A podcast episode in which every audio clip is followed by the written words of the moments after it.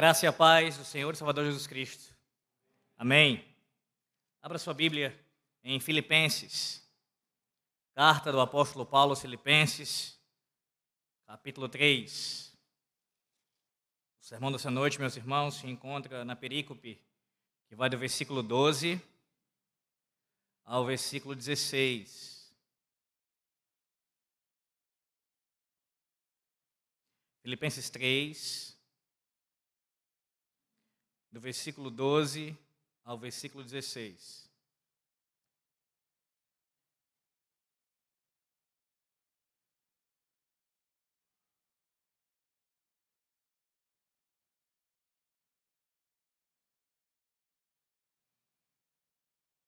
Assim diz o Senhor nosso Deus.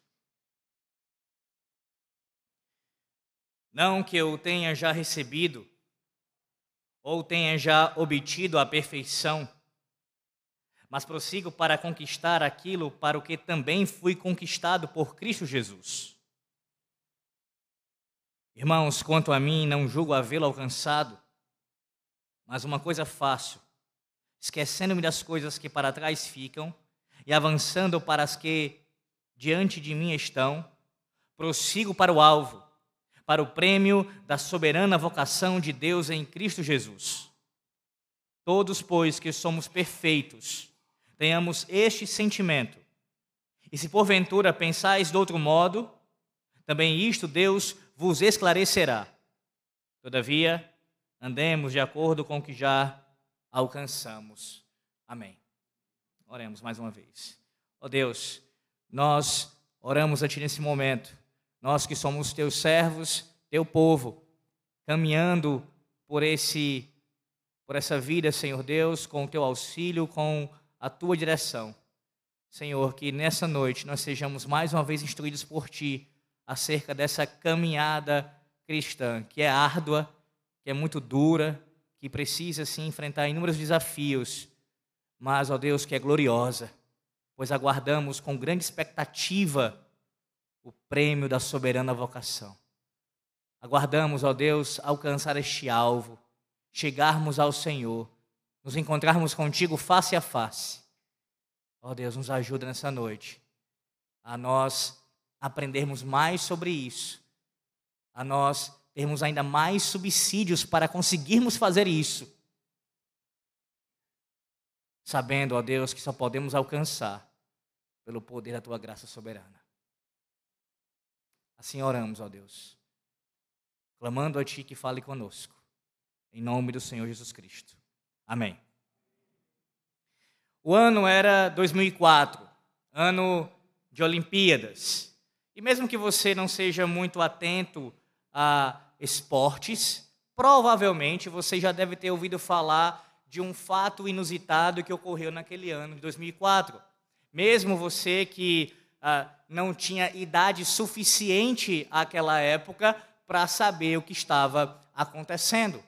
Aquela Olimpíada de 2004, ali em Atenas, foi marcada por algo, como eu disse, inusitado, algo estranho, diferente. E foi com um brasileiro. Sim, durante a maratona, o brasileiro Vanderlei Cordeiro de Lima. Ele liderava a prova a 7 quilômetros do fim e com 25 segundos de vantagem, a aproximadamente 150 metros do segundo colocado. Havia uma vantagem considerável. Mas o que foi aconteceu? Um homem entrou no meio da corrida depois descoberto como um ex-padre irlandês, e o jogou para fora da pista.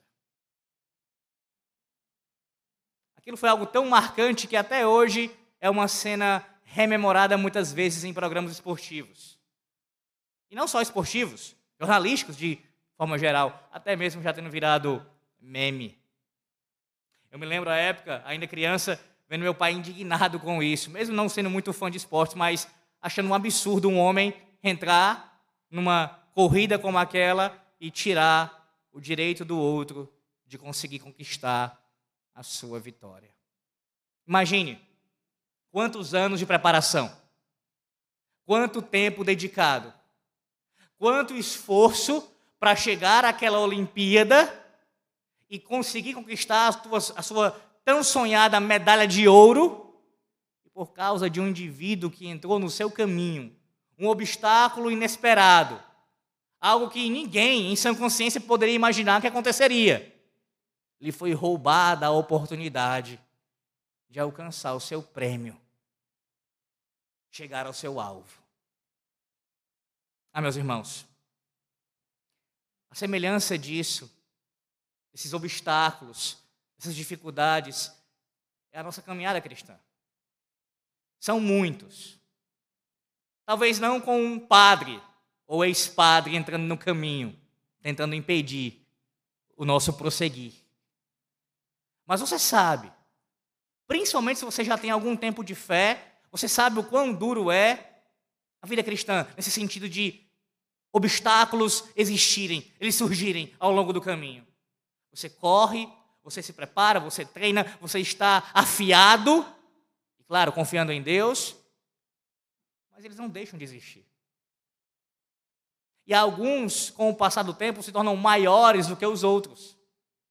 A cada experiência que você vai tendo, a cada passada que você vai dando ao longo dos anos, mais novos obstáculos diferentes vão surgindo para provar a sua fé. Não é assim? Bem, mas esse texto aqui, de Filipenses 3, o 12 ao 16, ele nos mostra pelo menos duas certezas. Pelo menos duas certezas que essa caminhada cristã ela envolve, ou melhor, que o cristão possui na sua caminhada.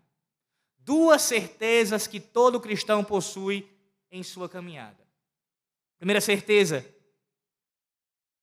o esforço que precisará fazer para chegar ao final. Segunda certeza, a promessa de Deus, garantindo-lhe tudo o que é necessário para conseguir. Sim, Todo cristão em sua caminhada possui duas certezas, pelo menos: o esforço que precisará fazer para chegar ao final, e a promessa de Deus garantindo-lhe tudo o que é necessário para conseguir. Veremos em dois pontos, bem simples. Do 12 ao 14, nós veremos esse esforço que é feito, essa necessidade de empenho, de trabalho, de se esforçar na caminhada. E nos versículos 15 e 16 veremos que Deus, ele assiste a nossa caminhada. E não assistir aqui não é passivamente observando, mas assistir no sentido de assistência, de provisão. Deus ele provê, ele assiste para nós em nossa caminhada. Versículos 15 e 16. Primeiro vejamos versículo 12, mais uma vez, quanto ao esforço que todos nós devemos fazer em nossa caminhada. Não que eu tenha já recebido ou tenha já obtido a perfeição, mas prossigo para conquistar aquilo para o que também fui conquistado por Cristo Jesus. Se você é familiarizado com os escritos do apóstolo Paulo, você sabe que frequentemente o apóstolo utiliza metáforas esportivas em seus escritos falando do seu desejo, por exemplo, de ser eficaz em sua vida cristã, ele escreveu em 1 Coríntios 9, 26, a parte B, 1 Coríntios 9, 26. Assim luto, não como desferindo golpes no ar. A ideia de luta aqui. Ele também descreveu a vida cristã aos Efésios como uma luta. Em Efésios 6, 12, ele diz: Porque a nossa luta não é contra o sangue e a carne, e sim contra os principados e potestades, contra os dominadores deste mundo tenebroso, contra as forças espirituais do mal nas regiões celestes. Naquilo que pode ser considerado por alguns o seu epitáfio, Paulo declarou triunfante em 2 Timóteo 4, 7. Combati o bom combate. Em alusão aos jogos istmicos, realizado ali em Corinto, e segundo em importância, apenas perdendo para os Jogos Olímpicos, ele lembrou aos Coríntios, em 1 Coríntios 9, versículo 25. Todo atleta em tudo se domina, aqueles para alcançar uma coroa, uma coroa corruptível, nós, porém, a incorruptível. Mas observe que a metáfora favorita de Paulo, normalmente ele usa mais a de uma corrida a pé.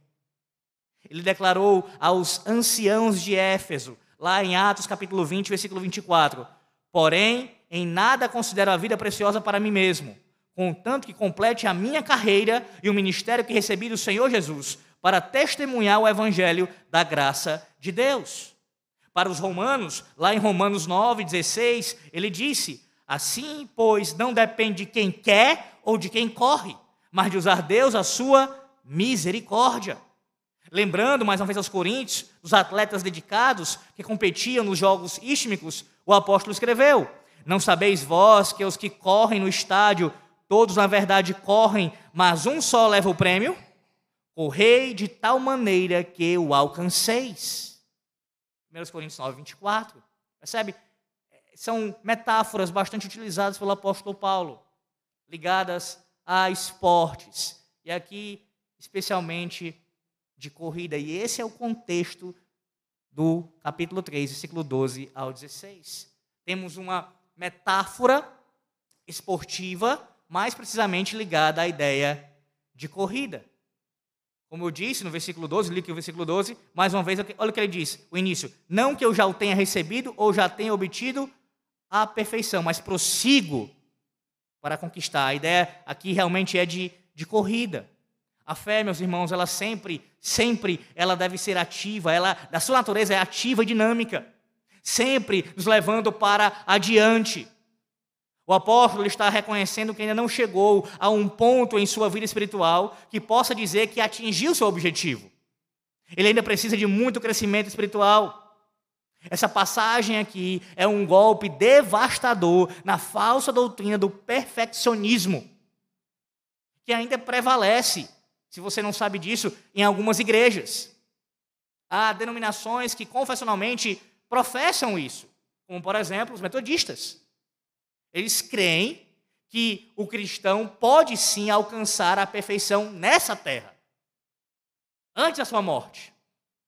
O movimento pentecostal, por exemplo, quando iniciou, ele tinha essa doutrina como um dos seus pilares. Então há aqueles que ainda professam essa doutrina do perfeccionismo. Os perfeccionistas ensinam que uma segunda obra da graça acontece na vida de alguns cristãos.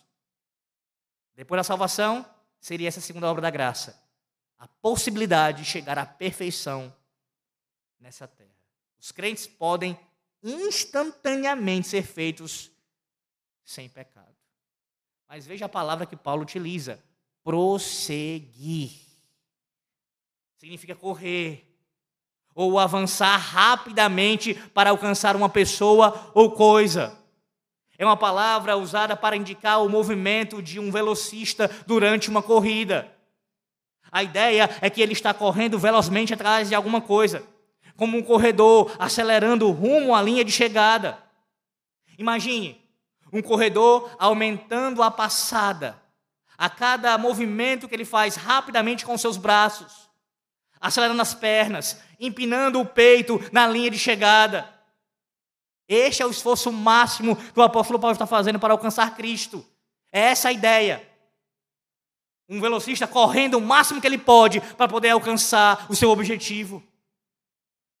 Paulo entendeu, meus irmãos, que Cristo o havia alcançado no caminho de Damasco e que ele mesmo deveria seguir em frente para alcançar Cristo todos os dias da sua vida.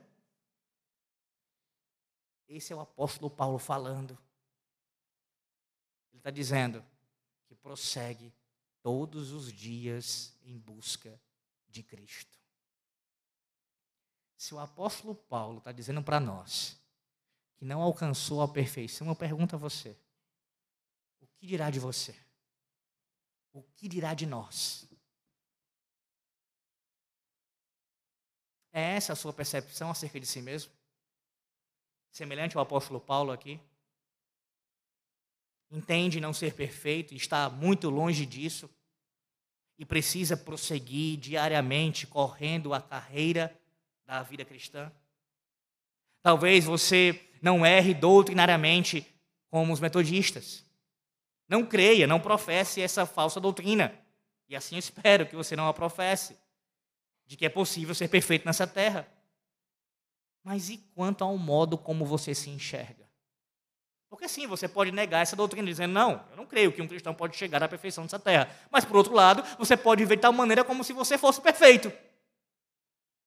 Tem uma visão tão elevada de si mesmo, lembrando que ouvimos pela manhã, que não consegue enxergar os defeitos, as falhas, os seus pecados. Sim. Como é que você se enxerga? Você só vê as qualidades? Só os seus dons?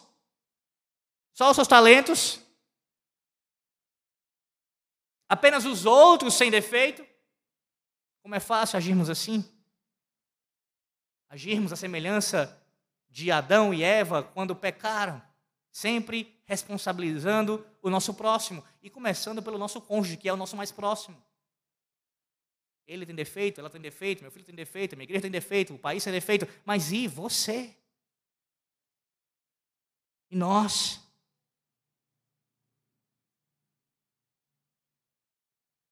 Devemos aprender como o apóstolo Paulo nessa noite.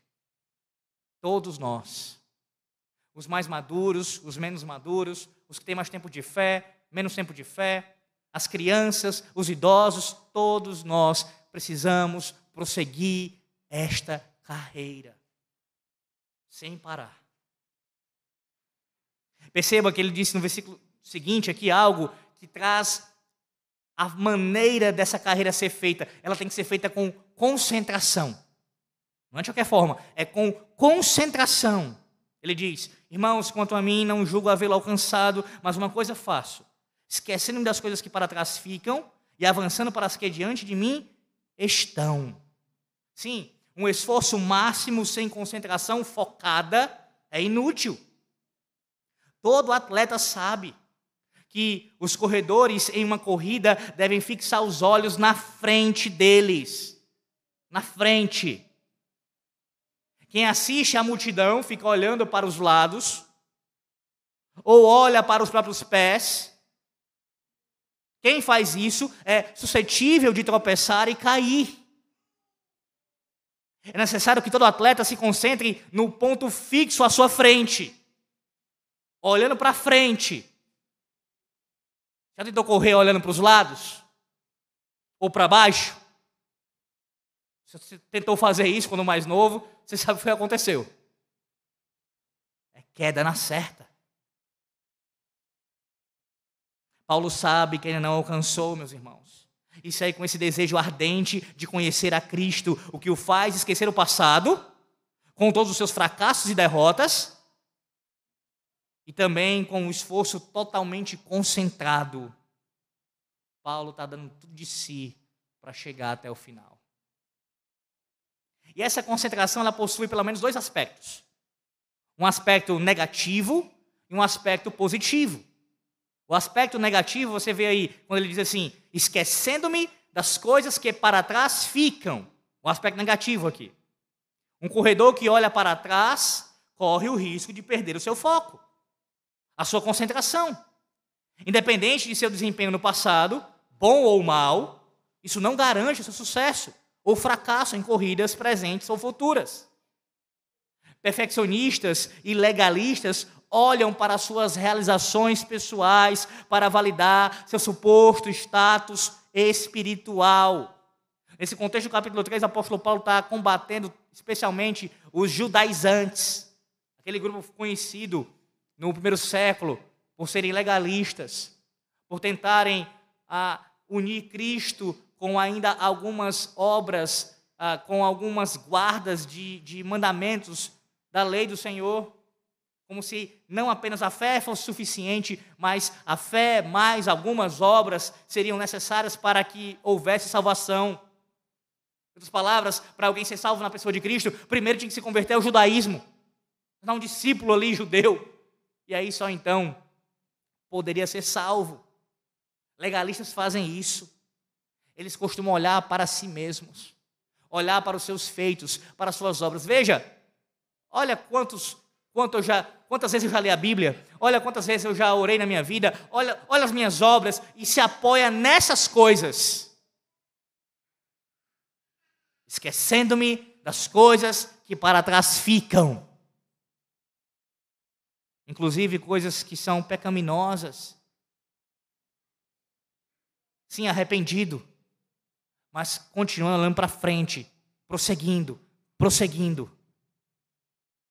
Segundo, o aspecto positivo, ele diz: avançando para as que estão diante de mim, ou diante de mim estão. A palavra que é traduzida por avançando, ela traz a ideia de esticar no original. Esse avançando aqui traz a ideia de esticar. Estender-se adiante ou em direção a. Paulo descreve aqui o alongamento de um músculo ao seu limite. A imagem, meus irmãos, é de um corredor esticando todos os músculos para alcançar a linha de chegada. Avançando, esticando tudo para conseguir chegar ao alvo. Perceba o quanto o apóstolo Paulo, Paulo manteve o seu foco, a sua concentração. Eu pergunto a você nessa noite: qual é o seu nível de concentração? Qual é o seu nível de concentração? Então você responda assim de forma imediata. Alex, quer me comparar com o apóstolo Paulo? Está de brincadeira. Como é que eu posso ter o um nível de concentração do apóstolo Paulo? Ora, a questão não é essa. Você é exortado, assim como eu, a termos o nível de concentração que a palavra de Deus nos exige. Independente de quem somos, de nossa capacidade temos que ter o nível de concentração que a palavra de Deus nos exige. Talvez sua resposta seja mais evasiva. Não. Eu sou uma pessoa, Alex, que se distrai muito facilmente. Por isso que eu não sou tão concentrado. O que acaba também respingando na minha caminhada cristã. Eu não consigo ser tão focado assim, tão concentrado. Eu me distraio facilmente. Qualquer coisa consegue roubar a minha atenção. Você é assim? Você conhece alguém assim? Facilmente perde a atenção? Meus irmãos, o fato é que até os mais distraídos, quando se empenham verdadeiramente, conseguem se concentrar. Até os mais distraídos, quando se empenham verdadeiramente, conseguem se concentrar. Sabe qual é a grande questão? Qual é o X da questão aqui? Tudo gira em torno do quanto você está interessado no assunto. Ora, eu já ouvi de pessoas dizerem que tem uma facilidade muito grande para se distraírem, mas coloca um bom filme diante dela. Presta atenção que é uma beleza. Três horas de filme, fica lá sentado, come pipoquinha, refrigerante, nem vai se levantar para ir ao banheiro, porque está muito bem concentrado. Então, talvez algum outro tipo de entretenimento. É isso que faz diferença. Se isso é algo do seu interesse, por mais distraído que você seja, você se desdobra, se esforça e consegue se concentrar. É possível? Sim. E não, eu não estou negando aqui o fato de que há pessoas que podem, naturalmente, ter maior facilidade para se distraírem uma maior dificuldade para se concentrarem. Pode existir isso entre as pessoas. Ainda assim, qualquer um que tiver um interesse num assunto consegue se concentrar. Faça essa avaliação pessoal honesta com você mesmo. Todos nós aqui possuímos habilidades dadas por Deus. E as habilidades que você possui, por exemplo, você que tem uma habilidade comercial, ou uma habilidade é, com as coisas de casa, como uma, uma doméstica, ou uma habilidade, não sei, algum outro tipo de trabalho. As habilidades que você possui. Como foi que você as desenvolveu? Ainda que você diga que tem um talento natural para aquilo. Como foi que você desenvolveu? Houve o que da sua parte? Esforço, trabalho, concentração, observação. Você se, você se interessou por aquilo, se dedicou àquilo para aprimorar e ter capacidade de exercer, de fazer aquilo. Pronto. Pegue esse comportamento, esse interesse e aplique a caminhada cristã. Interesse. De forma bem específica aqui. O quanto você está concentrado em sua caminhada cristã em, evidencia seu real interesse nela. Em outras palavras, colocando de outra forma, a sua falta de interesse, a sua, perdão, a sua falta de concentração evidencia a sua falta de interesse na sua caminhada cristã. Paulo ainda cita outra coisa, que além da concentração tem que haver atitude. Ele diz: prossigo para o alvo, para o prêmio da soberana vocação de Deus em Cristo Jesus. A palavra alvo aqui, meus irmãos, ah, é um sinal distante para o qual se olha. Alvo ou fim que alguém tem em vista. Olhando para frente, observando esse alvo fixamente até chegar a ele. Sim, na corrida espiritual, o alvo é Cristo. O apóstolo Paulo desejava de todo o coração ser completamente libertado do pecado. Ele procurou manifestar a glória de Deus por todos os meios ao seu alcance, particularmente como um testemunho vivo a todos os homens. Mas ele também utiliza a palavra prêmio aí. O prêmio que é dado ao ganhador dos jogos. A recompensa que era dada àquele que vencia a corrida. Aí você pode perguntar, mas nesse texto aqui, existe alguma diferença entre uh, alvo e prêmio, que o apóstolo Paulo está utilizando aqui essas duas palavras? Há alguma diferença? Pois bem, em certo sentido, são uma só e a mesma coisa. Ambos apontam para Cristo, a perfeição nele, tanto alvo quanto prêmio aqui. Não obstante, meus irmãos, alvo e prêmio também representam diferentes aspectos da mesma perfeição. Ouça o que diz o comentarista bíblico William Hendrickson acerca do assunto. Ele diz o seguinte: primeiro, essa perfeição, ao ser chamada alvo, é considerada como o objetivo do esforço humano. Ao ser chamada prêmio, é considerada o dom da soberana graça de Deus. Deus concede vida eterna àqueles que se esforçam por alcançá-la. Ainda que seja verdade que esta fé e este esforço são do começo ao fim completamente dependentes da graça de Deus. Não obstante, somos nós que devemos abraçar a Cristo e sua salvação. Somos nós que devemos esforçar-nos por entrar nela. Deus não crê e nem se esforça em nosso lugar. Veja, aqui é a nossa responsabilidade. É claro que você só se arrepende, só crê, porque Deus concede o dom do arrependimento e o dom da fé. Mas quem se arrepende, quem crê, é você e eu. Segundo, ele diz: o alvo absorve a atenção durante a corrida que está sendo ou que já foi feita. O prêmio fixa a atenção na glória que começará na nova terra e novo céu. Assim, trazer pecadores a Cristo e fazer isso com perfeita devoção pertencem ao alvo. A perfeita comunhão com os salvos antes e depois do dia da grande consumação pertence ao prêmio. Portanto, é correto distinguir entre alvo e prêmio, como Paulo faz aqui, bem como por implicação lá em 2 Timóteo 4, 7 e 8. Sim, meus irmãos, com esse prêmio, esse glorioso prêmio em mente, a saber, as bênçãos da vida eterna, tais como a perfeita sabedoria, o gozo, a santidade, a paz, a comunhão, tudo desfrutando para a glória de Deus, um maravilhoso universo restaurado, e na companhia de Cristo e todos os santos, Paulo prossegue rumo ao alvo. Essa é a atitude do apóstolo. Rumo ao alvo. Em busca do seu prêmio, da sua recompensa. Tem sido essa a sua atitude? É isso que você tem buscado? Esse alvo? Essa recompensa? Talvez a resposta seja: Eu não consigo, Alex. Eu não consigo. Eu tenho falhado ao longo do caminho, tenho tido muitos obstáculos e não tenho conseguido prosseguir, eu não consigo. Eu pergunto a você, onde os seus olhos estão fixos? Paulo nos diz onde eles devem estar. Eles devem estar fixos no alvo. No alvo. Eis a razão, crente, porque muitas vezes você se perde ao longo do caminho. Porque os teus olhos começam a olhar para outras coisas. Quer um exemplo disso? Você, no lugar de olhar para Cristo, para o teu redentor, para o teu salvador, você olha para alguém do seu lado que é falho, que é pecador, tanto quanto você.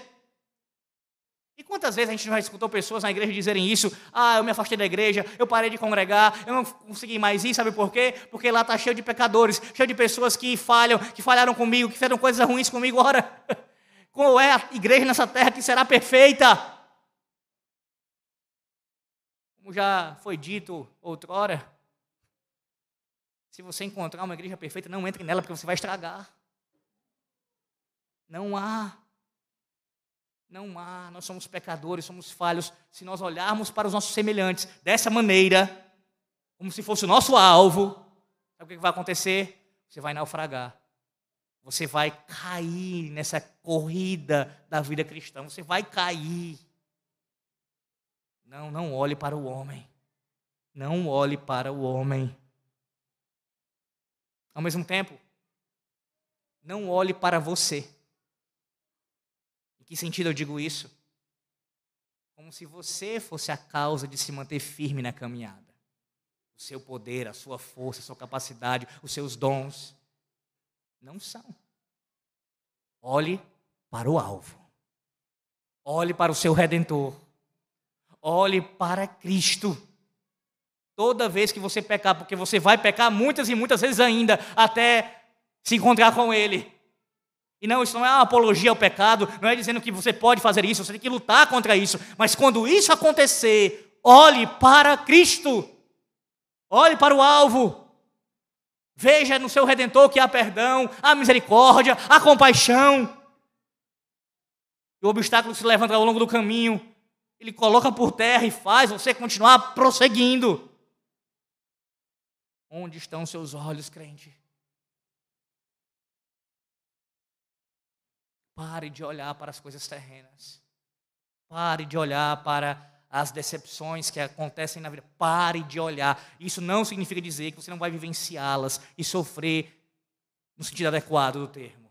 Eu digo para você não olhar no sentido de se apoiar nessas coisas, se entregar a essas coisas.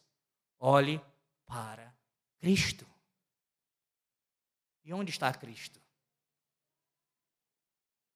O Senhor estabeleceu o seu trono nos céus. E o seu reino domina sobre tudo. Olhe para os céus. Olhe para cima. Olhe para o seu redentor. E continue caminhando, segurando a sua mão. Sim, meus irmãos, a vida cristã é marcada por esforço. Não há moleza nesse sentido. Não há.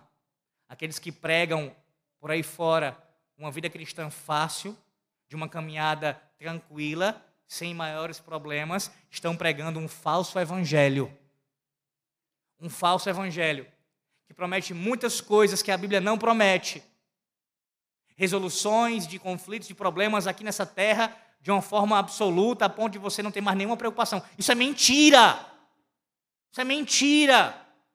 É claro que Deus pode resolver várias coisas na sua vida e muitas vezes Ele o faz, mas isso não é garantia, Ele não, não, não diz isso na sua palavra. Venha para mim, que tudo que você tem de problema nessa terra, você vai até se encontrar comigo, ser tudo resolvido. Não. Você pode muito bem viver 40, 50, 60, 100 anos e ainda morrer com muitos problemas a serem resolvidos. Muitos obstáculos você não conseguiu avançar, não conseguiu ultrapassar.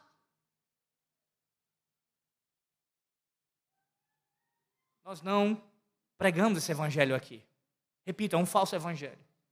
O Senhor Jesus Cristo disse bem claramente que aquele que quiser o seguir, tome a sua cruz. Tome a sua cruz. O evangelho envolve, abraçar o evangelho envolve tomar a sua cruz. Não para a sua expiação, você não vai fazer expiação pelos seus pecados. Cristo já fez, se você está nele, se você crê nele. Isso tem efeito sobre você, sim, de fato. Mas é no sentido de demonstrar, através da salvação que ele já operou em você, você é um discípulo dele, um discípulo do crucificado. Você também toma a sua cruz. E nesse sentido completa o sofrimento de Cristo nessa terra. Não, não completa, repita, no sentido expiatório, mas completa no sentido de evidenciá-los, testemunhar os sofrimentos de Cristo, através do esforço dessa caminhada cristã. Nós rejeitamos aqui veementemente a salvação pelas obras ensinada por todos os grupos heréticos, dentre eles os romanistas, os papistas. Rejeitamos isso. Mas também nós não pregamos uma graça barata. Uma graça que não fala de esforço, que não fala de trabalho, que não fala de diligência, que não fala de, de uma vida com temor a Deus e amando a sua lei e, praticando a sua lei. como evidência da obra da graça. Essa é a primeira certeza que eu quero que você guarde nessa noite. Na caminhada cristã, você terá que se esforçar. O quanto você tem se esforçado na sua caminhada. Mas, em segundo lugar, há uma segunda certeza aqui dada no texto. A caminhada cristã, ela é assistida pelo próprio Deus. Assistida, repito, não no sentido passivo, o Senhor observando apenas, mas assistida no sentido de assistência, de provisão. Deus prover para nós no meio dessa caminhada. Veja, versículo de número 15. Todos, pois, que somos perfeitos, tenhamos este sentimento. E se porventura pensais de outro modo, também isto Deus vos esclarecerá. Ao iniciar essa nova sessão aqui, Paulo pede que seus leitores tenham a atitude correta. Quando o apóstolo escreve essa palavra aqui, portanto, ele tem em mente o que escreveu imediatamente antes. No caso aqui, em nossa tradução aparece uh, o pois, aqui, no início do texto. É a mesma ideia de, de portanto. De modo específico, os versículos 12 a 14, que acabamos de ouvir, ler aqui, de expor, nos quais escreveu seu esforço máximo em busca de santidade pessoal. E note a palavra que ele utiliza aí, o sentimento. Sentimento. Essa deve ser a atitude de todo cristão. Esse sentimento aqui significa mentalidade. O ato de direcionar sua mente para uma finalidade em particular. Todo cristão deve direcionar sua mente para a busca da santidade. Isso indica, meus irmãos, que os filipenses devem ter, eles devem ali ter passado por algumas circunstâncias. Perdão, meus irmãos, só um momento.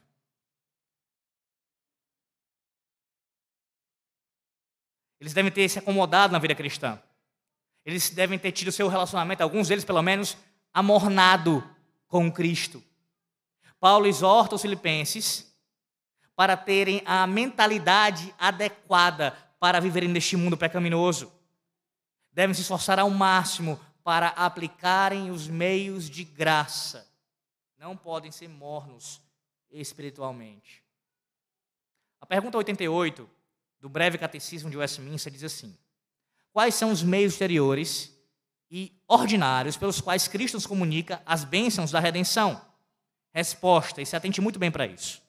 Os meios exteriores e ordinários pelos quais Cristo nos comunica as bênçãos da redenção são as suas ordenanças, especialmente a palavra, os sacramentos e a oração, os quais se tornam eficazes aos eleitos para a salvação.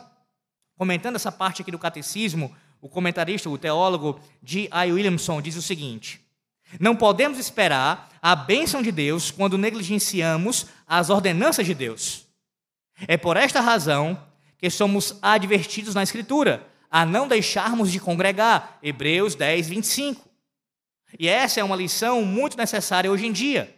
Muitas pessoas parecem imaginar que o poder de Deus se encontra em algo raro ou incomum, procurando, portanto, por algo especial que lhes dê vida espiritual.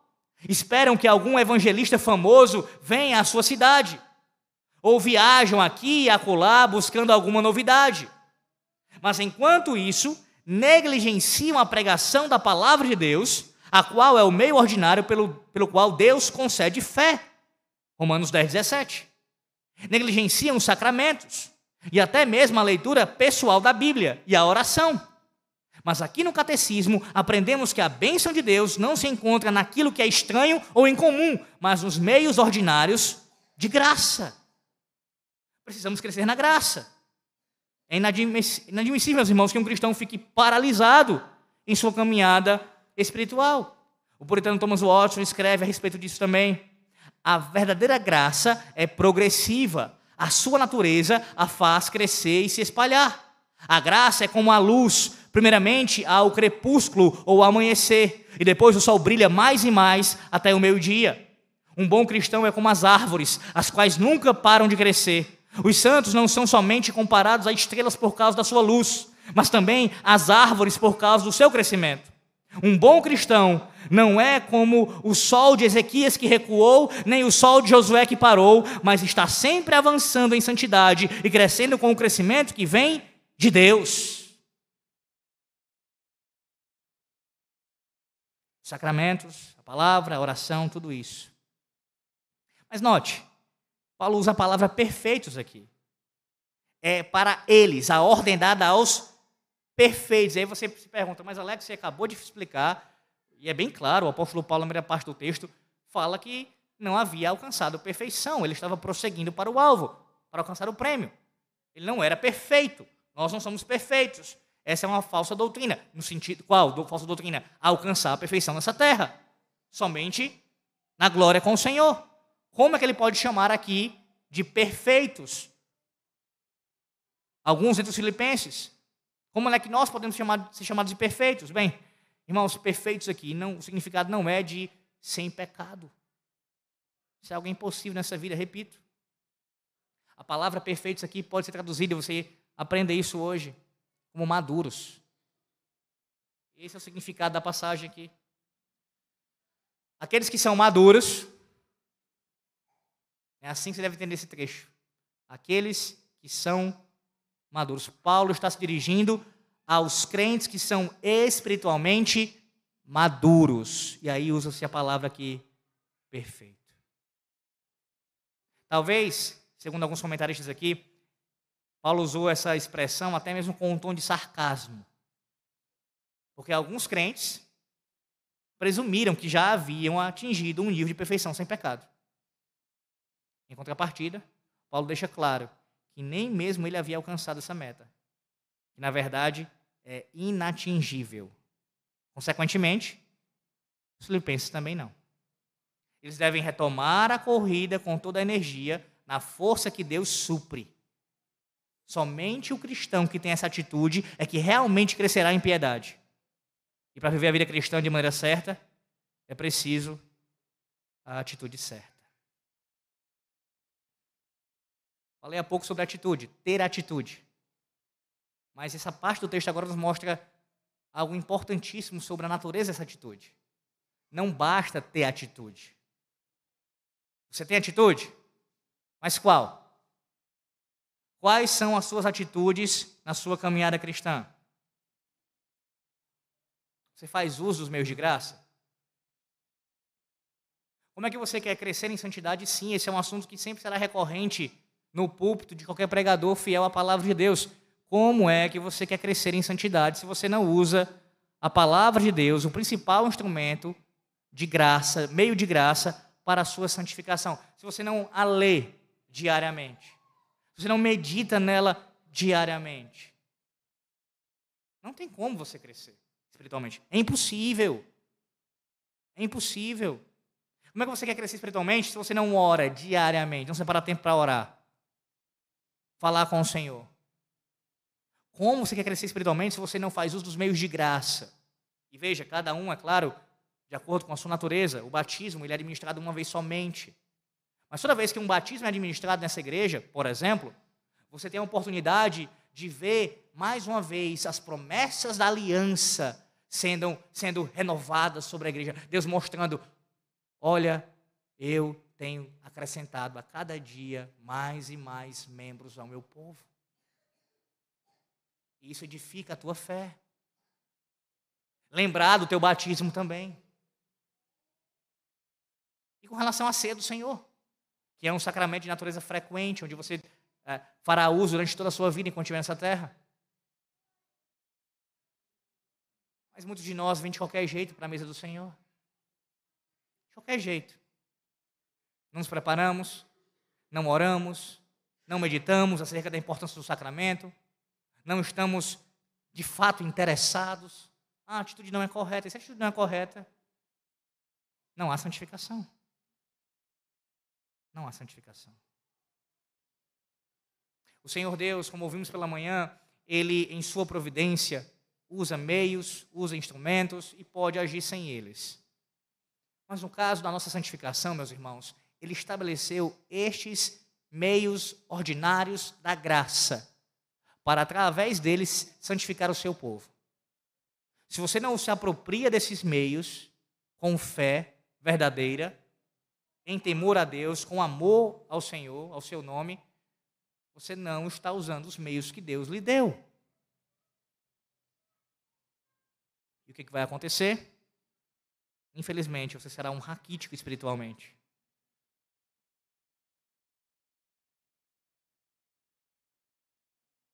Qual é o seu nível de maturidade? Qual é o seu nível de maturidade na caminhada cristã? E isso não tem a ver simplesmente com tempo de vida. Há pessoas que, mesmo com pouco tempo de vida, digo, ainda não tão maduras na sua idade, podem sim já demonstrar algum nível de maturidade em sua caminhada cristã. Assim como há pessoas que já têm uma idade bem madura e são imaturos em sua vida cristã. Qual é o seu nível de maturidade na caminhada cristã? Qual é? Não no sentido de se ensoberbecer olhando para ele, mas com a consciência diante do Senhor, apresentando: Senhor, eu tenho crescido de fato, eu tenho amadurecido ao longo do caminho, eu tenho me apropriado dos meios de graça e aprendido contigo, Senhor.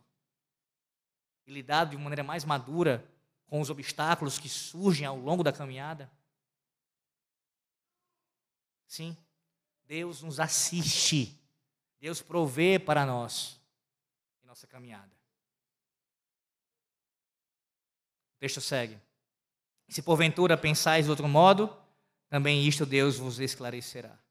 O apóstolo agora alude ao fato de que havia ideias erradas sobre a necessidade de avançar e se mostra confiante de que Deus revelará isso a eles. Essa atitude diferente refere-se à apatia de alguns membros da igreja filipense. Por algum motivo, meus irmãos, esses crentes pararam de empreender a corrida da fé com esforço sincero. Em vez de correr com toda velocidade para o final, adotaram uma mentalidade de espectadores e foram desacelerando como se estivessem em uma caminhada de lazer, sucumbindo assim à letargia na vida cristã e à negligência na busca da santidade. Paulo diz que Deus lhes revelará essa atitude diferente, tornando clara sua passividade e reavivando neles o ardor espiritual. Que promessa gloriosa Deus nos tem dado aqui, meus irmãos. O próprio Deus se encarrega de nos esclarecer, de abrir nossas mentes, de nos dar a mentalidade correta para que possamos avançar. Que assistência! É o próprio Deus esclarecendo nossas mentes, nos dando o entendimento correto, nos suprindo, nos alimentando, fazendo isso para que a gente consiga caminhar. A questão é: você tem se apropriado disso? Paulo ainda diz: todavia, andemos de acordo com o que já alcançamos. Em outras palavras, continuemos a viver segundo o mesmo padrão que atingimos. Esse mesmo padrão é a imutável palavra de Deus. Especificamente, a expressão se refere à sólida doutrina de Cristo e dos apóstolos se agarrando à doutrina de Cristo e dos apóstolos. Continuar a viver. Essa expressão aqui é bem interessante. Significa andar na linha. É um termo militar que descreve soldados em marcha, um atrás do outro. A ideia é manter-se em compasso com o que é necessário. Os crentes filipenses deveriam marchar em formação com a palavra de Deus, permanecendo em sintonia com as mesmas verdades que Paulo já havia ensinado. Alguns deles pareciam correr o risco de se afastar desse padrão divino. Forças sutis haviam começado a atuar na vida deles e ameaçavam afastá-los do alinhamento com a palavra. Se eles ouvissem alguma doutrina nova, deveriam rejeitá-la. Se é nova, não é verdadeira. Ensinamento novo é simplesmente heresia velha. A palavra de Deus é o padrão imutável, a linha de prumo inabalável, eternamente igual. Sim, a Escritura Sagrada nunca fica desatualizada, ela nunca expira, e como já disse certo pregador, é mais relevante que o jornal de amanhã. Mais uma vez, o que temos diante de nós é algo maravilhoso. O escritor sagrado aqui, inspirado pelo Espírito Santo, afirma para andarmos de acordo com o que já alcançamos. Já alcançamos. Sabe o que significa? Deus já lhe deu tudo o que é necessário para a sua caminhada. O que, é que mais você precisa? Do que mais você precisa, crente? Ou a Bíblia não é suficiente para você seguir a sua caminhada na fé? A oração, os sacramentos,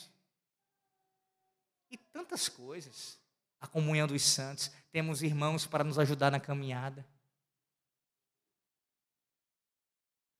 Tantas coisas. Tantas coisas. Você não está sozinho na caminhada. Não está sozinho na caminhada. O próprio Deus lhe assiste.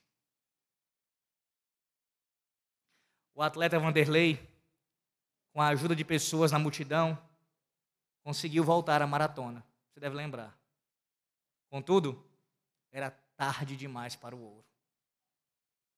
Não havia mais tempo para chegar ao primeiro lugar do pódio. Mesmo assim, este homem continuou sua jornada até o fim e trouxe a medalha de bronze para o Brasil. Ora, a semelhança desse atleta, o cristão não desiste no meio da caminhada. A despeito dos adversários, ele continua até alcançar seu prêmio. Diferente dos atletas olímpicos, não se trata de uma mera medalha, mas uma coroa incorruptível de glória. É isso que te aguarda, crente. Coroa esta que todos nós iremos arremessar aos pés daquele, o único que é digno de todas as honrarias, de todas as glórias. Cristo Jesus. Ah, como a sua alma deve ansiar por esse dia. Como o seu coração deve aguardar com grande expectativa esse momento. Como você deve se esforçar diligentemente nessa caminhada, muito mais do que os atletas olímpicos, muito mais do que qualquer esportista famoso. Deve ser o seu empenho, o seu esforço, o seu trabalho, confiando na graça de Deus que lhe assiste todos os dias, até você chegar ao alvo e olhar para Cristo face a face. E aí pode ter certeza que toda lágrima que você derramou nessa terra, Ele enxugará. E você vai verá que valeu a pena. Valeu a pena. A eternidade é o que nos aguarda com o nosso Senhor e Salvador, gozando de Sua presença, bendita e santa para todo sempre. Amém. Oremos. Senhor nosso Deus, nós te louvamos por tua palavra, por nos lembrar de tuas promessas, nos garantir a tua presença em nossa caminhada de nos assistir, ó Deus, com seus meios de graça, santos e maravilhosos. Por, pelo fato do Senhor edificar a nossa fé, como fizeste agora, fizeste pela manhã e tem feito todos os dias, especialmente no teu santo dia. Te louvamos, ó Deus, também porque o trabalho que nós temos, a diligência, o esforço que demonstramos na caminhada, não vem de nós. Não vem de nós. É o teu braço forte que nos ajuda, que nos faz levantar a cada tropeço, que nos faz vencer os obstáculos, que nos faz voltar para a pista, mesmo quando alguns querem nos tirar dela. É o Senhor quem faz isso. É o Senhor quem faz isso. E quando olharmos para trás, no sentido de vermos o que passamos, tributaremos toda a glória a Ti. Vemos que não foi o nosso esforço, que não foi, ó Deus, a nossa capacidade, mas foi a boa mão do Senhor que nos garantiu a vitória, a recompensa, a coroa inacessível de glória. Ó Deus, sustenta o teu povo, que aqui congregado se reúne para te adorar e te servir. Ajuda os homens, as mulheres, as crianças dessa igreja, começando pelo conselho, pela diaconia, Senhor Deus, e todos os membros, que nós prossigamos olhando para o autor e consumador da nossa fé, descansando nele na sua obra perfeita. Oramos assim, Senhor, em nome do Senhor Jesus Cristo. Amém.